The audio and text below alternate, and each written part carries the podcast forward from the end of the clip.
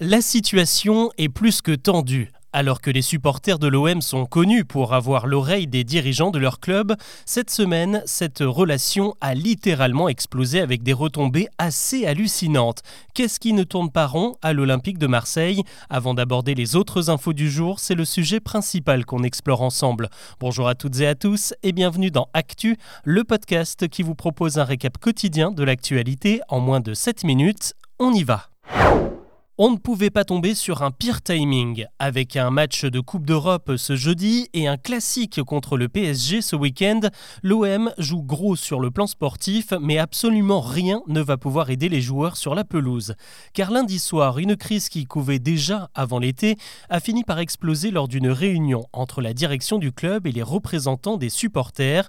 Le ton est très vite monté et un véritable ultimatum a été posé au président.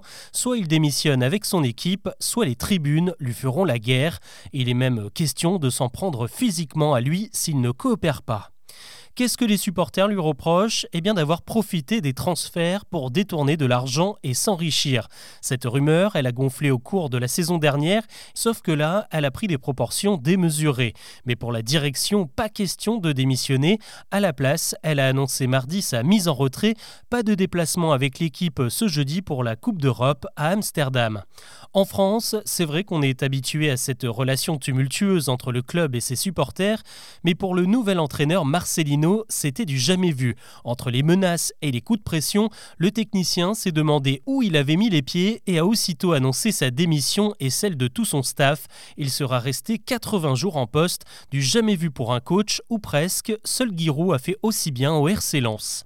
Ce jeudi, Pablo Longoria, le président, a tenu à clarifier les choses dans une interview au journal La Provence. Il rappelle qu'un cabinet d'audit indépendant a épluché tous les comptes du club, les siens et même ses textos privés et qu'il n'y a trouvé aucune trace de détournement d'argent.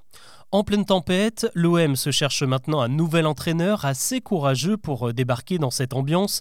Le président lui reste en poste, remotivé peut-être par d'autres supporters qui appellent à un rassemblement pacifique au centre d'entraînement ce samedi pour lui apporter leur soutien. L'actu aujourd'hui, c'est aussi le moral qui remonte enfin chez les jeunes Français. Souvenez-vous, la crise du Covid avait particulièrement touché les 18-30 ans qui se sont retrouvés isolés, parfois privés de leur job ou en décrochage à cause des études à distance. Eh bien, d'après une enquête de l'INJEP et du CREDOC qui étudie à la fois la jeunesse et les conditions de vie des Français, ça commence à aller beaucoup mieux. Malgré l'inflation et la guerre en Ukraine, 67% des sondés disent avoir confiance en l'avenir. C'est 7 points de plus qu'en 2020 et ils sont autant à déclarer que leur vie actuelle correspond à leurs espérances, en gros, qu'ils sont heureux. Et quand la vie perso est au beau fixe, eh bien on fait des projets et on se bouge pour les autres. Désormais, un jeune Français sur quatre est impliqué dans une cause ou dans une association. C'est toujours un événement, c'est ce vendredi que l'iPhone 15 débarque en magasin ou dans les boîtes aux lettres de ceux qui l'ont précommandé. Alors pas de gros changements hein, côté technique, l'appareil photo est un peu meilleur, il y a un bouton spécial sur le côté et surtout une prise universelle qui permet désormais de le charger avec un câble USB-C utilisé par les possesseurs de smartphones Android. En revanche, cette journée de lancement s'annonce houleuse en France car les salariés des Apple Store ont attendu spécialement ce moment pour se mettre en grève. Il réclame une hausse de salaire face à l'inflation. Le mouvement doit durer jusqu'à samedi. 75% des magasins devraient être impactés selon la CGT. À retenir également ce coup près qui vient de tomber à la cour d'assises de Paris. Le rappeur MHD comparé aux côtés de six autres personnes pour un meurtre sur fond de guerre entre bandes rivales. Il a dû répondre aux questions de la cour pendant plus de six heures, mais ses réponses n'ont pas convaincu l'avocat général. Il a requis une peine de 18 ans de prison contre lui. Le verdict est attendu ce vendredi. D'habitude, il règle ses litiges en lâchant ses dragons. George R.R. Martin, l'auteur à succès de Game of Thrones, a décidé de porter plainte contre la société OpenAI, la créatrice de l'intelligence artificielle ChatGPT. Le romancier s'est ligué avec beaucoup d'autres comme John Grisham pour dénoncer une violation des droits d'auteur. Selon eux, les concepteurs de ChatGPT se sont servis de leurs livres pour entraîner leur intelligence artificielle, lui permettre de générer du texte et d'écrire de la fiction dans des styles très proches de ceux des différents auteurs, sauf qu'on ne leur a jamais demandé leur autorisation, et ce n'est pas la première fois que ça arrive. D'autres programmes spécialisés dans la création d'images sont actuellement poursuivis par des illustrateurs qui estiment avoir été volés. Nom de code, Botox, c'est le titre que la SNCF a choisi pour euh, baptiser sa grande campagne de rénovation de ses TGV, un lifting général pour moderniser une centaine de rames et notamment celles à un seul étage qui vont s'équiper de prises individuelles, de nouveaux sièges plus confortables et de nouveaux WC.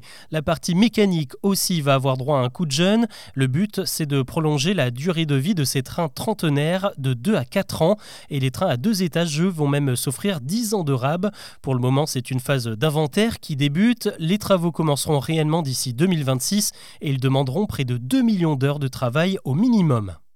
Le train, justement, vous pouvez le prendre direction Paris si vous cherchez du boulot. La Cité du cinéma se prépare pour un immense job dating la semaine prochaine, le 26. Plus de 16 000 postes à pourvoir pour les JO de Paris 2024. L'objectif, c'est de trouver des cuisiniers, des agents de sécu ou encore des chauffeurs de bus pour rejoindre les rangs des partenaires comme la RATP ou le restaurateur Sodexo.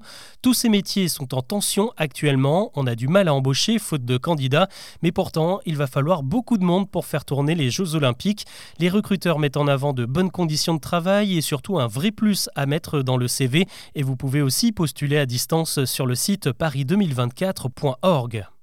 On termine avec un événement qui a changé le visage de la culture en France et même dans le monde. La Technoparade va de nouveau investir les rues de la capitale ce samedi.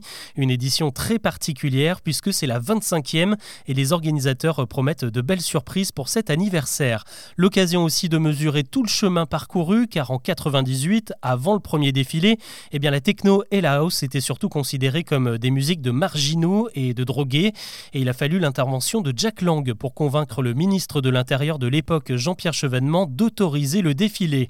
Pour beaucoup d'artistes, c'est cette première technoparade qui a permis aux musiques électroniques de devenir grand public, de se populariser en boîte et donc de permettre à de nombreux DJ de se professionnaliser. Si vous voulez en être, eh bien le départ sera donné à 15h ce samedi, place de la Bastille à Paris. Voilà ce que je vous propose de retenir de l'actu aujourd'hui. Rendez-vous demain pour un nouveau récap.